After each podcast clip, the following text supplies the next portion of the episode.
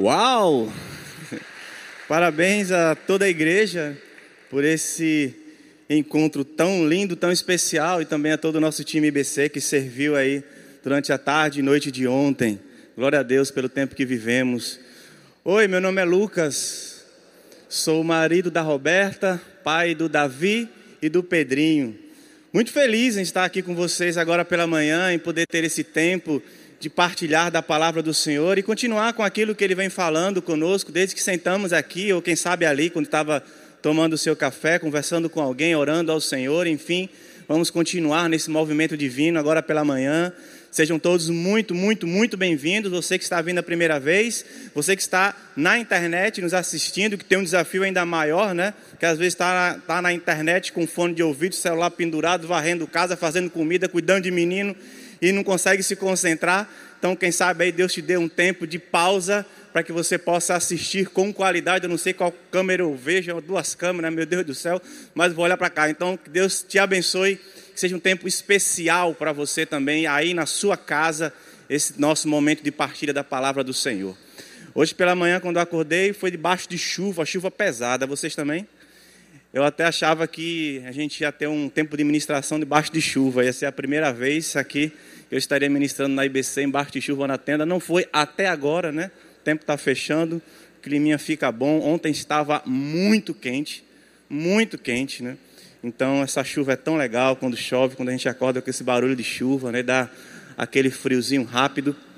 Então, caso chova, né? Você pode vir aqui para o centro. Se eu tivesse lá com os adolescentes, só ia pedir para todo mundo vir aqui para o centro, ficar bem pertinho para a gente poder conversar olho no olho. Mas se chover, fiquem à vontade de se movimentar, tá?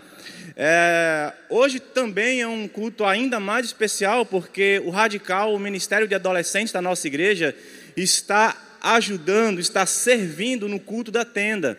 Então, como é pela manhã e a maioria deles está virando para o outro lado da cama nesse exato momento, inclusive meu filho é um deles, né?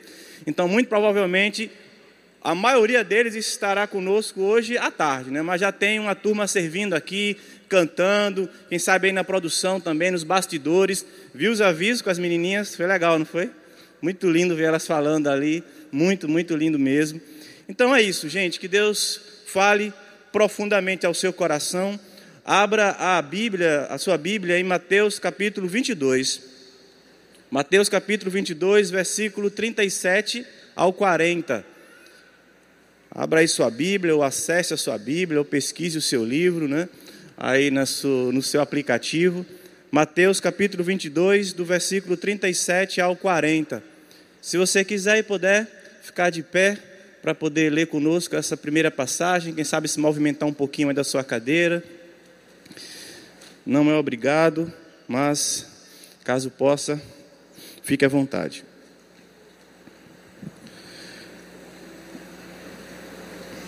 Mateus capítulo 22, versículo 37 ao 40, começa da seguinte forma: Jesus respondeu: Ame o Senhor, seu Deus, de todo o seu coração, de toda sua alma e de toda a sua mente.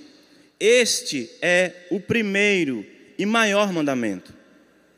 O segundo, igualmente importante, ame o seu próximo como a si mesmo. Toda a lei, repetindo, toda a lei e todas as exigências dos profetas se baseiam nestes dois mandamentos. Curve a sua cabeça, ore ao Senhor para que Deus fale ao seu e ao meu coração e aplique a sua palavra em nossas vidas. Senhor, nós te entregamos mais esse momento onde nós estaremos meditando, Senhor, na tua palavra.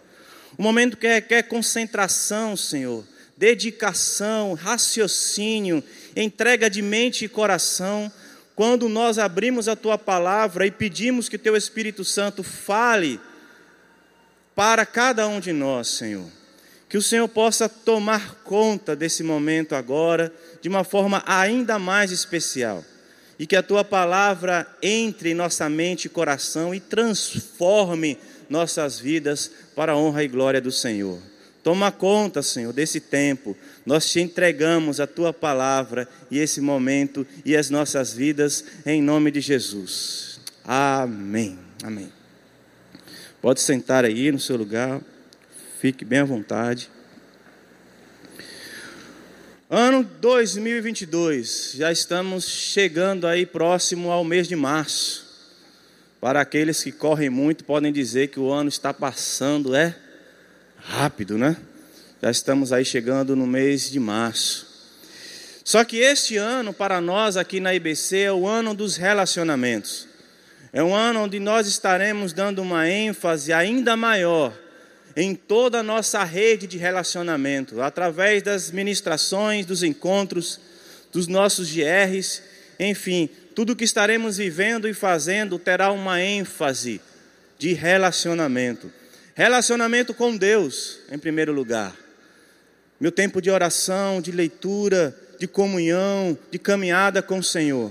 Intimidade com Deus, disciplinas espirituais, enfim, tudo aquilo que me que proporciona um tempo de relacionamento com o Senhor, mais íntimo, mais pessoal, mais intencional. Mas também relacionamento uns com os outros.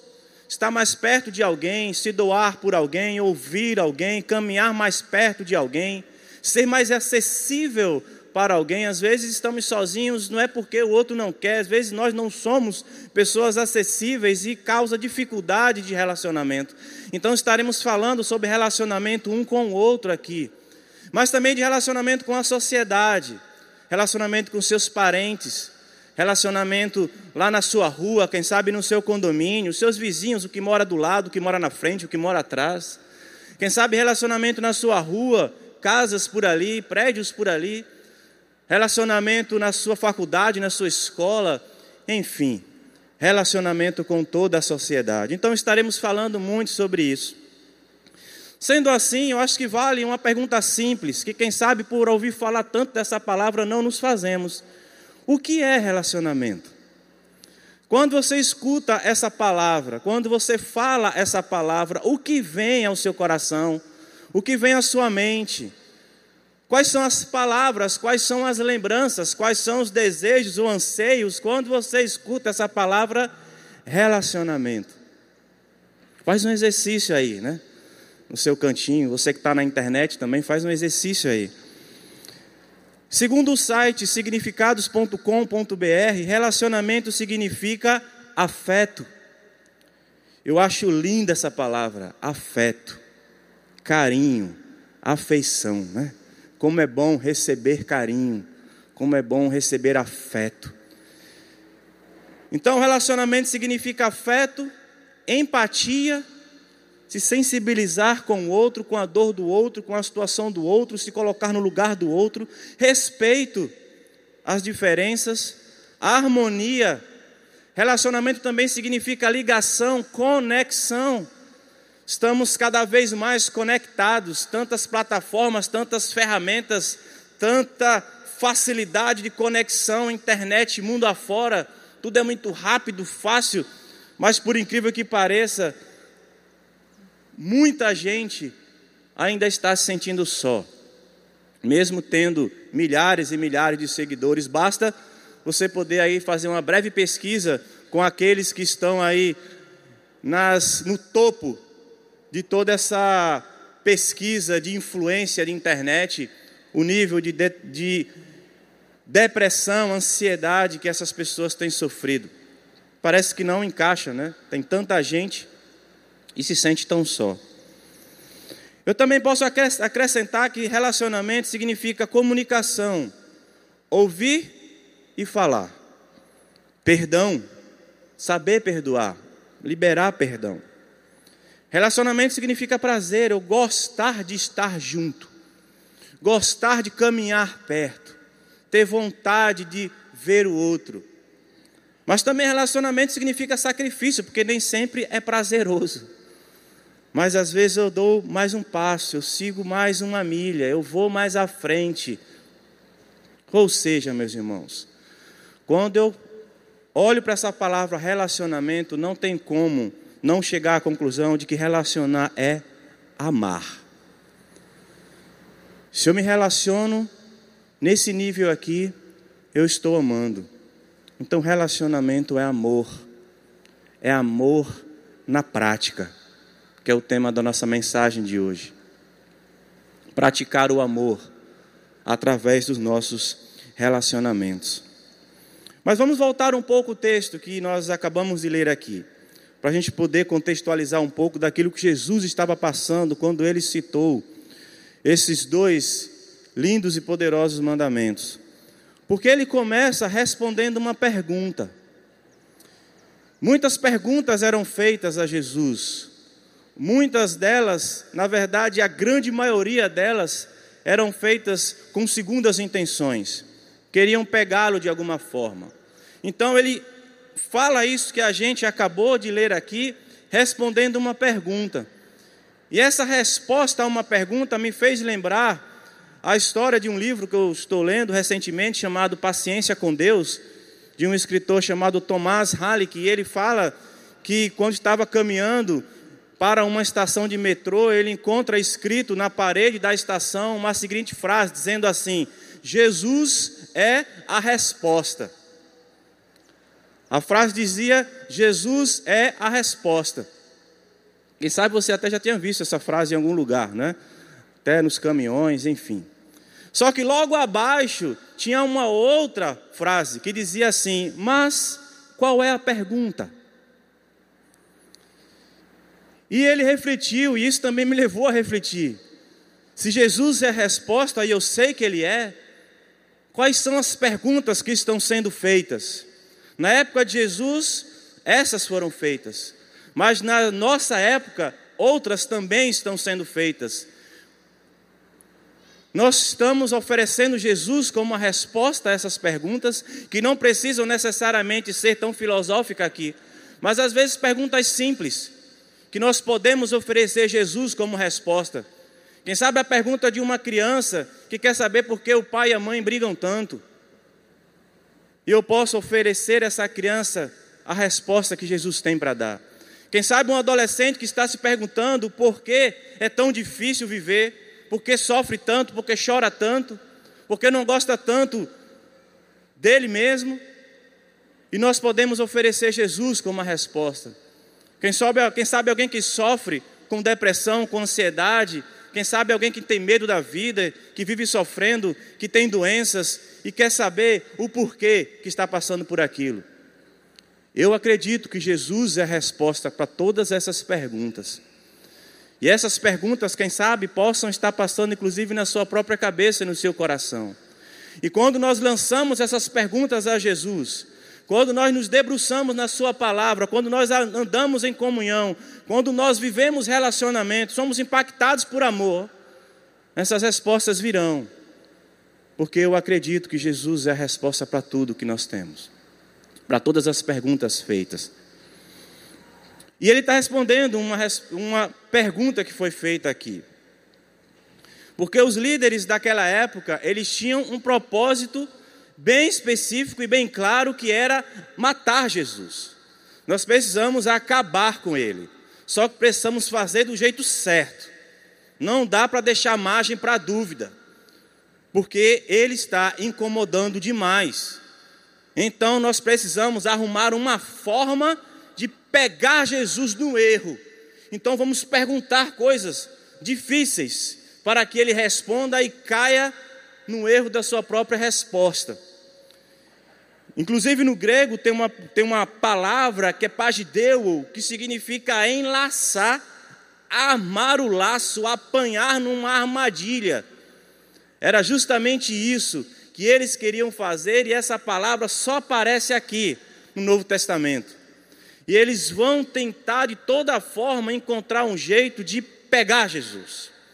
E a passagem que nós acabamos de ler era a conclusão de um capítulo onde Jesus vem trazendo e defendendo valores do reino de Deus através de questionamentos de fariseus, escribas, né, que queriam pegá-lo a todo custo e que queriam encontrar uma falha nele. Tanto é que se você voltar um pouco nessa nesse mesmo capítulo, você vai encontrar o tão famoso imposto pago a César, que está lá no capítulo 22, do 19 ao 21. passagem tão conhecida de todos nós, tão falada por tanta gente, mas que foi exatamente mais uma arapuca criada para enlaçar Jesus e pegá-lo no erro. Porque um dos fariseus, entendendo e sabendo que esse contexto de imposto para aquela época era algo muito agressivo, injusto e corrupto, e que impossibilitava das pessoas prosperarem, Haja vista aí que nós temos um grande personagem na Bíblia chamado Zaqueu, que era um cobrador de impostos, era um coordenador dessa cobrança, e que quando encontrou Jesus, confessou toda a sua corrupção e disse que iria entregar e devolver quatro vezes mais de tudo que tinha roubado. E esses homens pegam uma moeda e falam assim: Senhor, é lícito pagar imposto a César? Perceba o que estava sendo feito naquele momento ali. Se Jesus dissesse que sim, o seu povo judeu ali iria estar contra ele, iria entregá-lo às autoridades religiosas, iriam caçá-lo, iriam destruí-lo e cruz. É um traidor do povo. Se ele dissesse não, não é lícito pagar a César, porque isso é um roubo, ele estaria sendo enquadrado como rebelde, cruz também. Mas eles não contavam com a sabedoria divina do nosso Senhor Jesus. E quando eles falam isso, Jesus pede a moeda e fala exatamente o que está escrito aqui: mostre a moeda usada para o imposto. Lhe dão a moeda, ele olha para a moeda e diz: Quem é que está aqui? Qual o rosto de quem está aqui? Que nome está escrito aqui? César. Então dê para ele o que é dele, porque essa moeda é dele, está com o nome dele, está com a cara dele, pertence a ele. Dê a César o que é de César, mas dê a Deus o que é de Deus, seu corpo, sua mente, seu coração, sua vida. Isso não pertence a César, isso pertence a Deus. Você e eu pertencemos a Deus e não ao César desse mundo. Dê a César o que é de César é injusto, é. É corrupto, é. Nada novo embaixo do sol, não é? Mas entregue a Deus o que é de Deus. Você, sua família, seus filhos, sua mente e seu coração. É isso que Jesus está nos ensinando aqui, com essa resposta extraordinária, né? Mas ele é questionado mais uma vez. E aí é quando entra aqui a nossa passagem. Porque mais uma vez, agora um escriba e a nível de informação, fariseu, escriba e romanos em nenhum momento da história tinham se juntado para poder derrubar uma pessoa. Ideologias diferentes, formas de pensar diferentes se uniram para poder, de uma forma injusta, de uma forma nojenta, pegar Jesus. Um fariseu tinha perguntado, agora um escriba vem a perguntar e eles começam com elogios, com bajulações. O bajulador é assim. Ele começa bajulando, mas o fim nunca é um fim honesto, sincero e verdadeiro. Eles começam dizendo mestre, rabi, sábio. Qual é o mandamento mais importante da lei de Moisés? Essa é a pergunta, esse é o questionamento, essa é a pegadinha. Ele era um mestre da lei. Ele sabia a respeito disso. Inclusive, eles tinham determinado, esse povo aqui, preste atenção nisso, eles tinham determinado que os judeus eram obrigados, gente, a obedecer 113 preceitos, 113 preceitos, mandamentos, que era obrigado cada judeu a viver aquilo todo dia, 365 dias no ano, um para cada dia, mais 248 preceitos negativos somavam 113. Que aquele povo tinha como um jugo colocado pelos mestres da lei da época para obedecer um ritual e se tornarem presos de uma casta religiosa que não os deixava viver livres e praticar aquilo que eles tinham ouvido e vivido através da sua história e através dos escritos da época. Só que Jesus também sabia disso. Né? Ele responde recordando o que todo homem judeu já fazia todo dia, porque eles pronunciavam Deuteronômio 6, do 4 ao 6, o chamado Shema Israel, que era a profissão de fé do monoteísmo daquela época, onde eles diziam exatamente isso, todo o santo dia. O homem judeu precisava recitar um mandamento em Deuteronômio que dizia: ame o Senhor seu Deus de todo o seu coração, de toda a sua alma e de toda a sua mente. Jesus repete e acrescenta dizendo: o segundo, igualmente importante, é esse: ame o seu próximo como a si mesmo.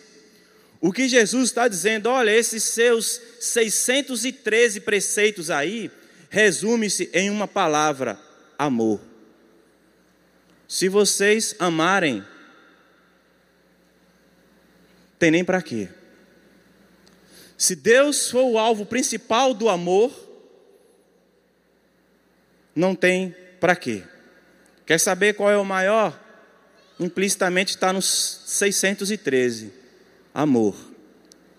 Aprendam a amar porque o mais importante resume-se em amar. O amor, meus irmãos, é o grande segredo da verdadeira obediência a Deus. O amor é o grande segredo da verdadeira obediência a Deus. 1 João 5,3 Um discípulo amado do Senhor Jesus vai dizer o seguinte: porque nisto consiste o amor a Deus? Que nisto consiste o amor a Deus. E aí ele vai dizer: Em que consiste o amor a Deus? Em obedecer aos seus mandamentos. Em obedecer aos seus mandamentos. Isso quem está falando é um discípulo, um dos três mais íntimos do Senhor Jesus, que vai dizer exatamente isso que obedecer é amar. E voltando um pouco no texto de 1 João, capítulo 3, versículo 18, ele vai dizer o seguinte: Mas como é que eu faço isso? Respondendo, quem sabe, uma pergunta minha e uma pergunta sua: Como é que eu faço isso? Como é que eu aplico esse amor na prática? Ele vai dizer assim: Meus filhinhos, o nosso amor não deve ser somente de palavras e de conversa. O nosso amor, o meu amor, o seu amor por Deus e pelo próximo não deve ser somente de palavras e de conversa. Ele deve ser um amor verdadeiro.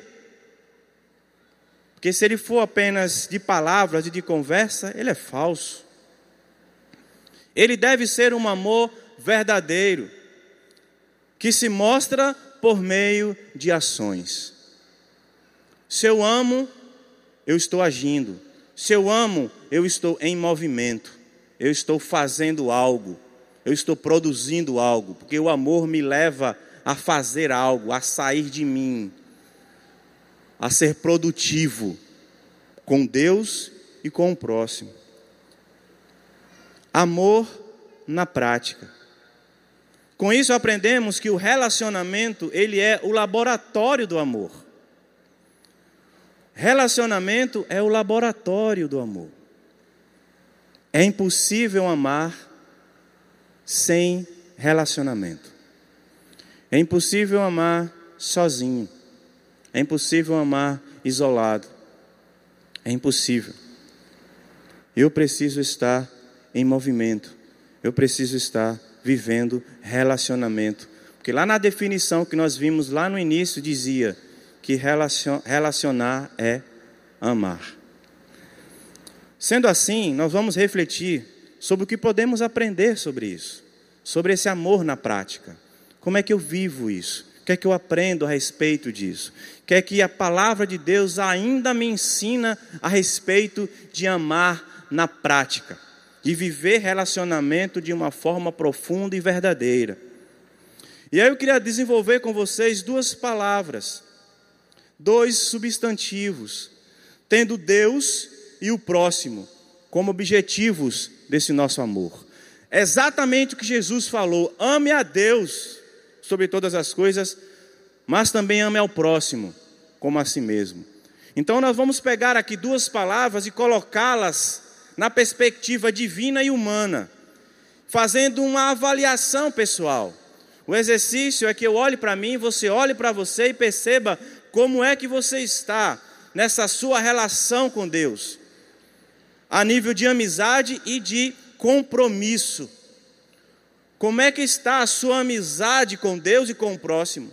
Como é que está o seu compromisso com Deus e com o próximo, que potencializa a sua capacidade de amar, de sair da teoria, de parar de achar bonito, de se impressionar com o discurso do outro, mas de ser um agente de amor, de ser alguém que vai pacificar, de ser alguém que vai acalmar, de ser alguém que vai acolher, de ser alguém que vai que vai passar, que vai transbordar dessa graça que vai fazer com que se sinta o perfume de Cristo em um mundo cada vez mais hostil, agressivo, difícil, desesperador.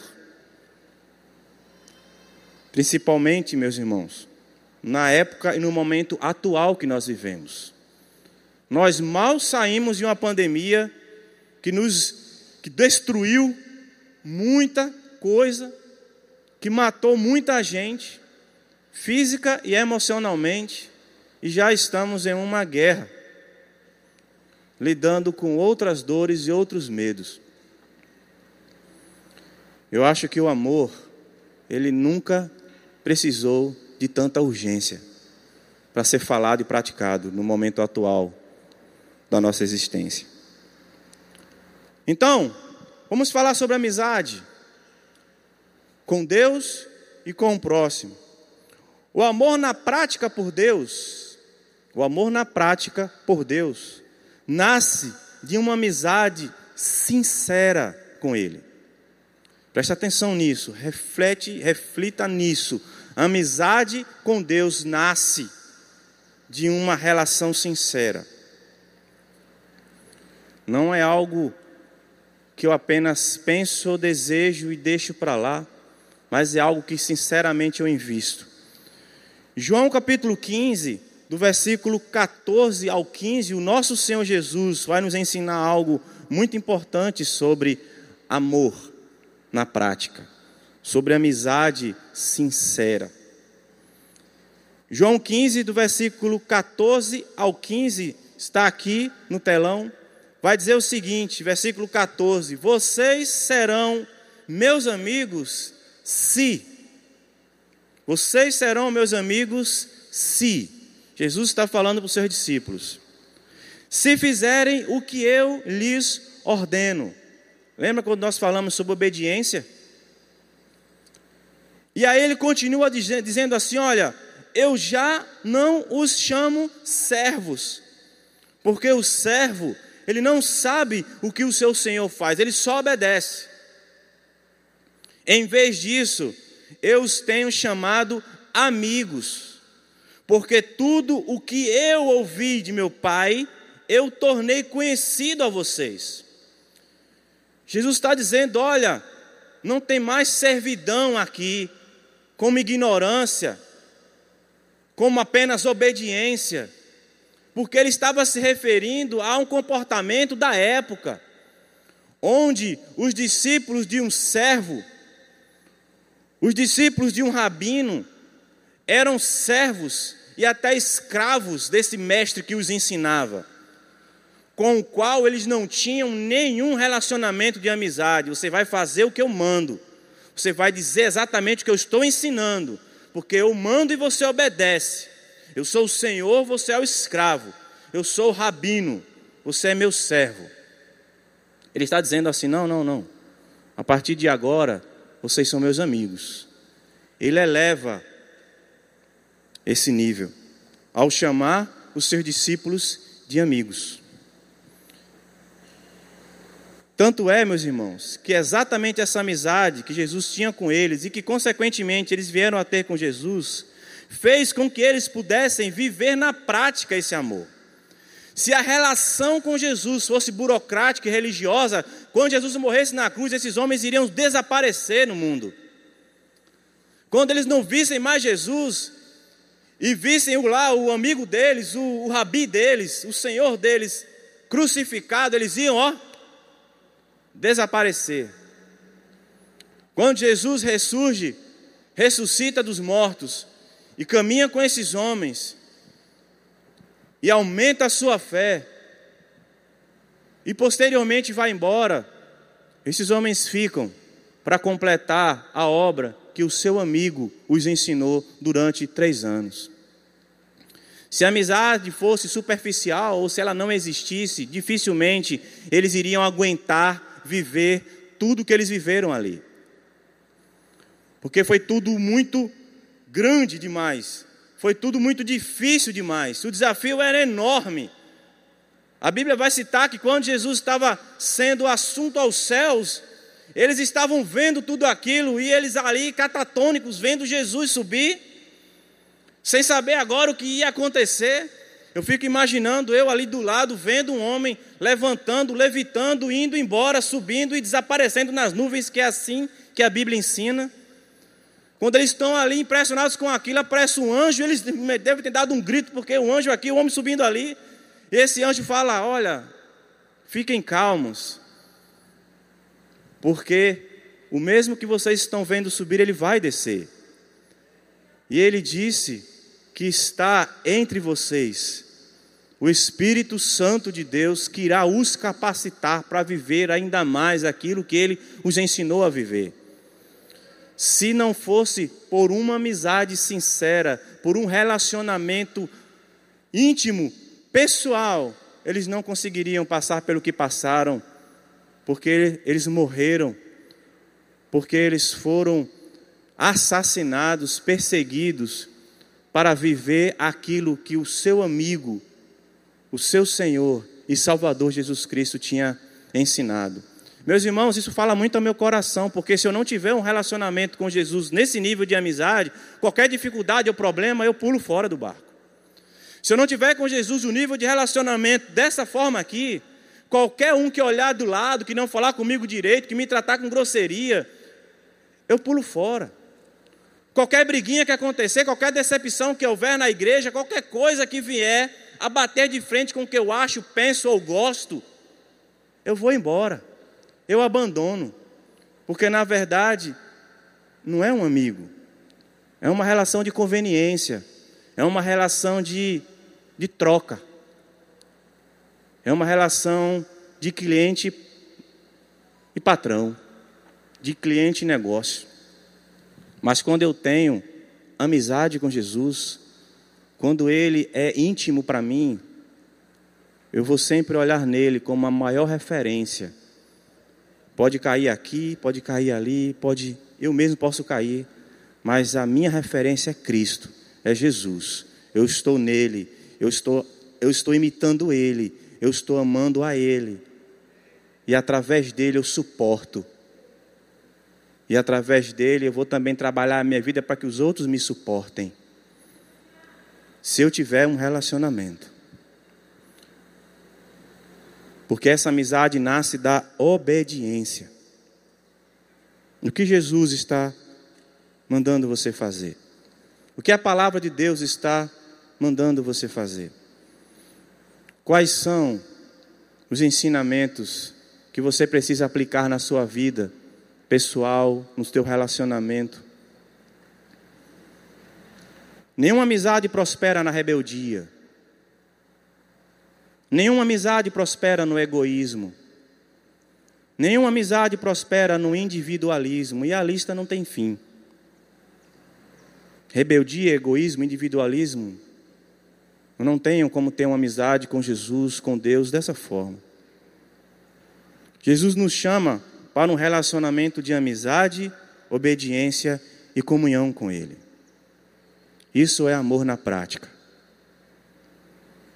É, é me relacionar com Jesus no dia a dia da minha vida, nas escolhas, naquilo que eu planejo fazer, naquilo que desejo fazer aquilo que sonho fazer. Porque a parte dele ele já fez, ou e como ele fez, e como ele faz. Vinde a mim, vós que estáis cansados e sobrecarregados, e eu tenho descanso para dar. Foi isso que ele falou.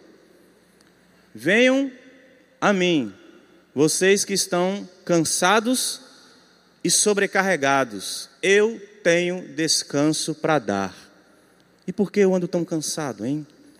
Por que eu ando tão sobrecarregado? Por que existe tanto medo em nosso meio? Desgaste. Será que é porque não estamos indo para Jesus? Será que é porque estamos dependendo de nós mesmos? Ou de um sistema? Ou de certos valores? Ou minhas expectativas estão em coisas que não têm como serem supridas? Jesus está me chamando e chamando a você a vir a Ele, a se colocar diante dEle, porque Ele tem descanso para dar. Vinde a mim. Este é o amor na prática por Deus, de uma, de uma amizade sincera. Mas o outro mandamento fala do próximo. Então, o amor na prática pelo próximo, ele nasce na coletividade humana. O amor na prática pelo próximo, ele nasce na coletividade humana. Amem uns aos outros, como eu amei. Amem uns aos outros como eu amei. A referência é Ele, entende? A referência não é o outro, não é você, não é sua amiga, não é seu amigo, não é o seu pai, não é sua mãe. A referência é Ele. Ame como eu te amo. O padrão é divino, não é humano. O padrão é Cristo, não é você. Não é sua sogra, não é seu sogro, não é ninguém. O padrão é Cristo. Ame como Ele ama. Hebreus capítulo 10, versículo 24 a 25. O escritor dessa carta aos Hebreus vai dizer algo bem interessante. Versículo 24: Pensemos em como motivar aos outros na prática do amor e das boas obras. E não deixemos de reunir como fazem alguns, mas encorajemos-nos mutuamente, sobretudo agora que o dia está próximo. Perceba alguns destaques nesses versículos aqui: motivar, prática de amor, boas obras, encorajamento. Tudo isso nasce no amor prático da coletividade. Motivação, prática do amar, boas obras, encorajamento. Se eu quero viver um nível de relacionamento coletivo que promova amor, eu preciso viver isso. E isso é vivido em coletivo. E eu tenho um testemunho para dar a respeito disso, que eu nunca esqueci, porque foi justamente ali que toda a minha caminhada com Cristo começou. Quando adolescente ainda, é por isso que eu me identifico muito com essa cidade. Eu morava lá em Recife, Pernambuco, em uma comunidade muito pobre, chamada pejorativamente de favela. E para uma criança pobre, um adolescente pobre, naquela época, não tinha muitas opções, ou quase nenhuma opção, de lazer que não fosse a gente mesmo construir nossos próprios brinquedos. E nós criamos um, um local para poder jogar vôlei. Não tinha quadra, não tinha nada disso. Oh meu Deus, como eu queria, na minha época, ter um lugar como esse para poder me divertir. Fizemos uma rede de vôlei com um pedaço de pano, sei lá o quê amarramos de um poste ao outro e era a nossa diversão. Todo final de semana e principalmente nos meses de férias, nós saíamos para jogar. 30, 40 adolescentes jogando voleibol. Um dia, do nada, surge uma jovem senhora e interrompe o nosso jogo pedindo licença para falar. A ousadia dela nos constrangeu e assustou e fez com que a gente parasse de jogar para ouvir o que aquela mulher tinha para dizer. Ninguém conhecia ela ali. Ou pelo menos eu achava que ninguém conhecia. Tinham duas amigas que a conheciam e que através dessas amigas dela Veja o link de relacionamento, tá? Dessas duas amigas dela, ela perguntou como é que poderia chegar nos adolescentes daquela região. E as amigas nossas, que eram amigas dela, disseram: eles jogam vôlei todo final de semana. Ela corajosamente foi lá. E chegando lá, ela parou o jogo e disse assim: Olha, eu trabalho naquela igreja ali, ó, que ficava em outra comunidade pobre. E ela disse assim: Eu queria oferecer aula de, aula de música para vocês, gratuitamente. Vocês gostariam de ir lá só para poder apresentar o projeto? Aí, como já estava todo mundo sem entender o que estava acontecendo ali, a gente foi meio que no automático, seguindo ela, que nos tinha oferecido uma aula de música. Quando chegamos no salão da igreja, na época a Igreja Episcopal Anglicana do Brasil,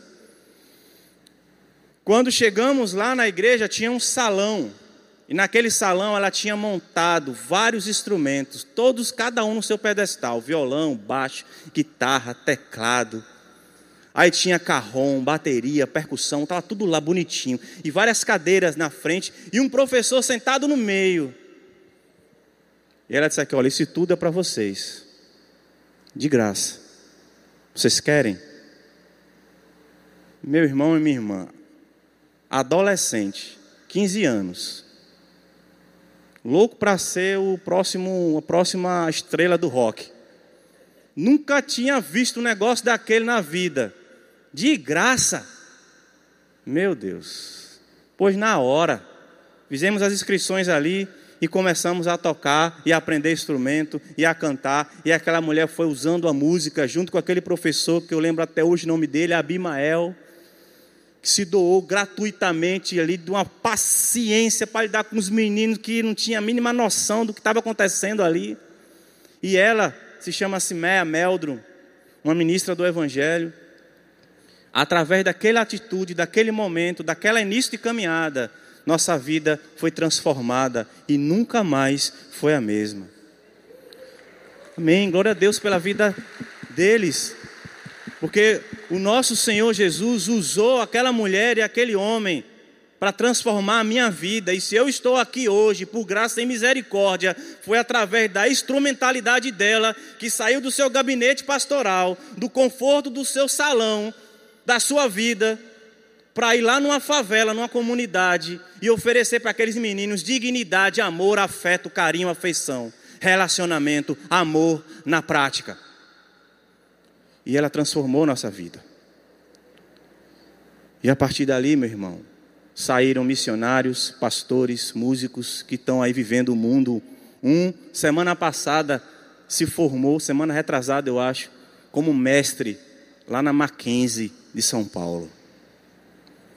Rodrigo, grande amigo, pastor presbiteriano, hoje mestre em teologia, impactado por essa geração que foi vivendo amor na prática. E aquilo mexeu comigo, aquilo mexeu com todos nós. Então, para mim, quando eu falo sobre isso, eu falo de algo que eu vivi e que eu sei da importância e do valor. De não viver no âmbito religioso, no sentido de esquecer que existem pessoas lá fora que precisam de amor na prática. Assim como tem gente aqui dentro que também precisa desse amor na prática. Meus irmãos, isso é amizade.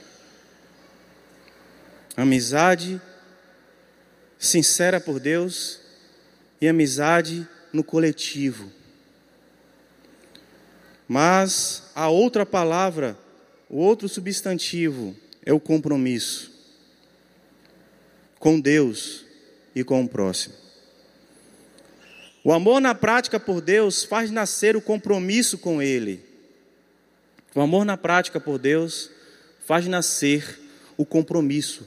Porque não tem como eu desenvolver uma caminhada com Deus prática e não ter com Ele um compromisso. É até lógico isso.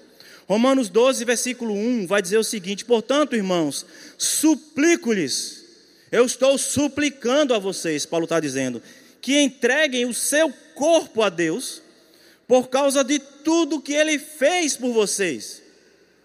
Que seja um sacrifício vivo, santo, do tipo que Deus considera agradável. Essa é a verdadeira forma de adoração. Corpo no sentido de soma, no sentido, no sentido de integralidade. Coração, alma, mente, sacrifício vivo e santo. Prática de amor, gerando comprometimento. Talentos, dons, posses, tempo, etc. Eu submeto tudo isso e muito mais a Deus como aliança, o compromisso com Ele, com o seu reino nesse mundo. Gente, como nós aqui como igreja, como temos oportunidades de engajamento, de serviço, onde você vai colocar aqui para Deus, para a sua igreja, os dons e talentos que são dele, mas que ele colocou em você. Sua capacidade operacional, seu talento por música, seu jeito de falar, seu tempo, seus recursos, enfim, tudo aquilo que Deus tem derramado sobre a sua vida e que você pode colocar para o Senhor como oferta e entregar a Ele como compromisso para a honra e glória dele e serviço no seu reino. A prática de amor a Deus nasce ou faz nascer o compromisso com Ele. E o compromisso de amor na prática pelo próximo cria irmandade. Irmandade. Quando eu me comprometo com alguém, quando eu me torno próximo de alguém, não só na teoria do discurso do amigo, mas ser próximo. Ser alguém que está comigo, está do meu lado. É alguém que eu tenho afeição, carinho, alguém que eu quero estar perto, alguém que está perto de mim. Quando eu me aproximo de alguém na prática, eu, na prática eu crio um irmão. Eu crio uma irmandade. É por isso que nós nos tratamos muitas vezes assim, né? Olá, meu irmão. Deus abençoe, meu irmão. Oi, minha irmã. Não era para ser um jargão. Era para ser algo de verdade. Você é meu irmão. Eu tenho um compromisso contigo. Nós somos ligados pelo sangue de Jesus. Você não está sozinha, você não está sozinho, estamos juntos. Além do sangue que está em nossa família, que nos faz termos nossos irmãos a nível familiar, nós somos ligados, conectados pelo sangue de Jesus. E esse sangue cria vínculos, cria irmandade. Provérbio 17, 17 vai dizer o seguinte: o amigo ama em todo tempo, mas é na angústia que nasce um irmão. O amigo ama a todo tempo, e na angústia nasce um irmão. Eu tenho alguns irmãos que nasceram na angústia, nos momentos mais difíceis da minha vida, no momento mais difícil da minha vida. Que Deus fez com que homens e mulheres que surgiram naquela época passassem do nível da amizade e se tornassem irmãos. Amigos lá de Recife, amigos aqui de Fortaleza, amigos que eu fiz lá no sul do país, que se tornaram irmãos, porque estavam e lidaram comigo nos momentos difíceis da minha vida. e foram para um outro nível. Quem sabe você seja um amigo assim, ou uma amiga assim para alguém. Quem sabe você gostaria de ter um amigo assim ou uma amiga assim. Você está em uma igreja. Você está em um local de pessoas que estão buscando viver de acordo com a palavra de Deus e que estão buscando ser discípulos de Jesus. Aqui dentro precisa ter pessoas assim. E você que está aqui tem que ser assim. A banda já pode vir aqui para frente, por favor. Porque amar na prática, desenvolver amizade e compromisso. Pode parecer simples, mas não é fácil. Porque isso mexe com nossas estruturas e nos faz sair do conforto ou da falsa segurança, vai nos expor, vai mexer com o nosso tempo, com a nossa agenda, mas vai transformar de verdade a nossa vida e vai nos fazer sermos parecidos com Jesus de fato e de verdade. Porque o Jesus que eu conheço, que está nessa Bíblia, ele passou muito mais tempo na rua do que dentro de casa.